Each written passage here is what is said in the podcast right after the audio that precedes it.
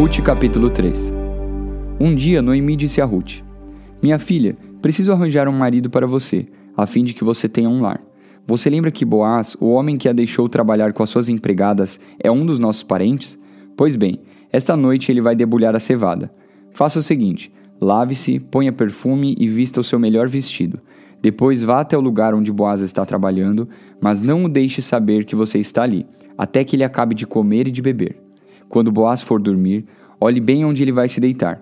Então vá, levante a coberta dos pés dele e deite-se ali. Ele dirá o que você deve fazer. Ruth respondeu: Vou fazer tudo o que a senhora disse. Ela foi ao lugar onde debulhavam as espigas e fez tudo o que a sua sogra havia mandado. Quando Boaz acabou de comer e de beber, ficou um pouco alegre e foi dormir perto de um monte de cevada. Então Ruth veio de mansinho, levantou a coberta dos pés dele e se deitou ali. No meio da noite ele acordou de repente, sentou-se e ficou muito admirado de encontrar uma mulher deitada perto dos seus pés. Ele perguntou: Quem é você? Eu sou Ruth, a sua empregada, respondeu ela. O Senhor é o nosso parente chegado e por isso tenho o dever de me proteger.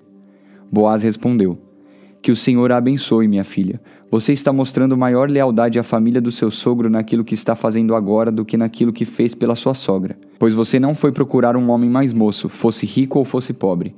Agora, minha filha, não tenha medo. Na cidade toda a gente sabe que você é uma mulher direita. Vou fazer tudo o que me pede. De fato, sou seu parente chegado e sou responsável por você. Mas acontece que há um homem que também é seu parente e até mais chegado do que eu. Fique aqui o resto da noite e de manhã nós veremos se ele quer ser responsável por você. Se ele quiser, muito bem, mas se não quiser, prometo por Deus, o Senhor, que ficarei com essa responsabilidade. Agora deite-se e durma de novo. Então Ruth passou o resto da noite deitada aos pés dele. Enquanto ainda estava escuro, ela se levantou para não ser vista, pois Boaz não queria que ninguém soubesse que uma mulher havia ido lá. Então Boaz disse: Tire a sua capa e estenda no chão. Ela estendeu e ele despejou na capa uns 20 quilos de cevada e ajudou a pôr no ombro. Aí Ruth voltou para a cidade. Quando ela chegou à casa, a sua sogra perguntou: Como foram as coisas, minha filha? Ruth contou tudo o que Boaz tinha feito por ela e disse ainda: Ele também me deu toda esta cevada e disse: Não volte para casa sem levar alguma coisa para sua sogra. Então Noemi disse: Agora, minha filha, tenha paciência e espere para ver o que vai acontecer, pois Boaz não vai descansar enquanto não resolver esse assunto ainda hoje. Ruth capítulo 4 Boaz foi até a praça que ficava ao lado do portão da cidade e sentou-se ali. Nesse momento apareceu o parente mais chegado de Elimeleque, aquele de quem Boaz havia falado. E Boaz lhe disse: Meu amigo, vem aqui e sente-se. Ele foi e sentou-se. Então Boaz chamou dez pessoas importantes da cidade e disse: Sentem-se aqui. Eles se sentaram e Boaz disse ao seu parente: Noemi voltou do país de Moabe e está querendo vender as terras que eram do nosso parente Elimeleque. Então eu resolvi conversar com você sobre este assunto. Agora, se você quiser, compre essas terras na presença das autoridades do nosso povo e dos homens que estão sentados aqui. Mas, se não quiser, diga, pois o direito de comprar essas terras é primeiro seu e depois meu. O homem respondeu: Eu compro as terras. Aí Boaz disse: Se você comprar as terras de Noemi, também terá de casar com Ruth, a viúva moabita, para que as terras fiquem com a família do falecido. Então o homem respondeu: Nesse caso, não vou usar o meu direito de comprar as terras, pois correria o risco de prejudicar a minha própria herança. Use você o meu direito. Eu prefiro não fazer isso. Compre você as terras. Em seguida, tirou a sandália e deu a Boaz. Antigamente em Israel, para fechar um negócio de compra ou troca de propriedades, uma pessoa entregava a outra a sua sandália.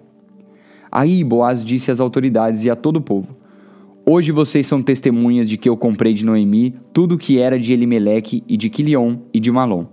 Também casarei com Ruth a Moabita, viúva de Malom, para que a propriedade continue com a família do falecido. Assim o nome de Malom será sempre lembrado no meio deste povo e na sua cidade natal. Hoje vocês são testemunhas disso. Todos responderam: Sim, nós somos testemunhas. E as autoridades disseram a Boaz: O Senhor faça com que essa mulher que veio para o seu lar seja como Raquel e Lia, que deram muitos filhos a Jacó, tornando-se assim as mães da nação israelita que você seja rico e famoso em Belém Efrata. Que os filhos que o Senhor lhe der neste casamento façam com que a sua família seja como a família de Pérez, filho de Judá e de Tamar.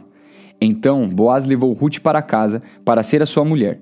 Eles tiveram relações e o Senhor deu a Ruth a bênção de ficar grávida e ela deu à luz a um filho. E as mulheres disseram a Noemi: Louvado seja o Senhor, que lhe deu hoje um neto para cuidar de você. Que este menino venha a ser famoso em Israel. Que ele seja um consolo para o seu coração e lhe dê segurança na velhice. A sua nora, a mãe do menino, a ama, e ela vale para você mais do que sete filhos. Noemi pegou o menino no colo e cuidou dele. Ao vê-lo, as mulheres da vizinhança diziam: Nasceu um filho para Noemi, e lhe deram o nome de Obed. Obed veio a ser o pai de Jessé, que foi o pai do rei Davi. Os antepassados de Davi desde Pérez são estes: Pérez, Esrom, Rão, Aminadab, Nazon, Salmão, Boaz, Obed e Jessé. Salmos, capítulo 48. O Senhor Deus é grande e merece ser louvado na sua cidade, em Sião, o seu monte santo. O monte de Deus é alto e bonito, a cidade do grande rei é a alegria do mundo inteiro. Deus tem mostrado que ele dá segurança ao povo dentro das fortalezas da cidade. Os reis se reuniram e juntos vieram atacar o Monte Sião. Porém, quando viram a cidade, ficaram espantados e fugiram com medo. Eles ficaram apavorados e aflitos como a mulher que está com dores de parto, como marinheiros em grandes navios sacudidos numa tempestade violenta.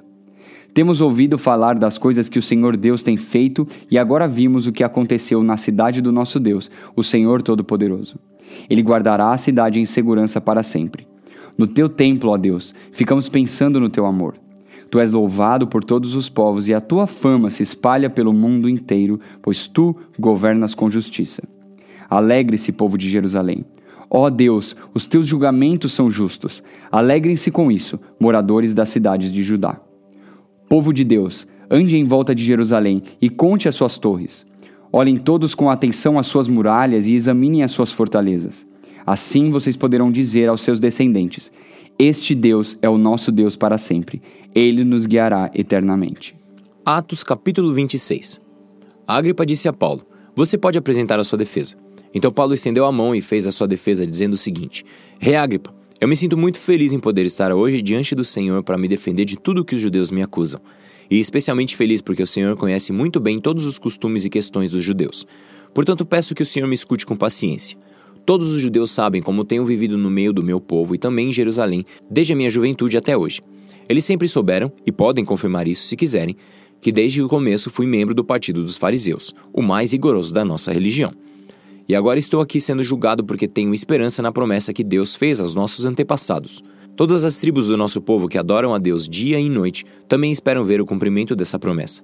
É por causa dessa esperança, ó Rei, que estou sendo acusado pelos judeus, por que é que vocês, judeus, acham impossível crer que Deus ressuscita os mortos? E Paulo disse ainda: Eu mesmo pensava que devia fazer tudo o que pudesse contra a causa de Jesus de Nazaré, e foi o que fiz em Jerusalém. Recebi autorização dos chefes dos sacerdotes e prendi muitos seguidores de Jerusalém. Quando eram condenados à morte, eu também votava contra eles. Durante muito tempo, eu os castiguei em todas as sinagogas e os forcei a negar sua fé. Tinha tanto ódio deles que até fui a outras cidades para persegui-los. E Paulo continuou: foi por isso que viajei para a cidade de Damasco, levando autorização e ordens dos chefes dos sacerdotes. Mas aconteceu, ó rei, que na estrada, ao meio-dia, veio do céu uma luz mais brilhante do que o sol, a qual brilhou em volta de mim e dos homens que estavam viajando comigo. Todos nós caímos no chão, e eu ouvi uma voz me dizer em hebraico: Saulo, Saulo, por que você me persegue? Não adianta você se revoltar contra mim. Então eu perguntei: Quem é o Senhor? E o Senhor me respondeu: Eu sou Jesus, aquele que você persegue. Mas levante-se e fique de pé eu apareci a você para o escolher como meu servo, a fim de que você conte aos outros o que viu hoje, e anuncie o que lhe vou mostrar depois. Vou livrar você dos judeus e também dos não-judeus a quem vou enviá-lo. Você vai abrir os olhos deles, a fim de que eles saiam da escuridão para a luz e do poder de Satanás para Deus. Então, por meio da fé em mim, eles serão perdoados dos seus pecados e passarão a ser parte do povo escolhido de Deus.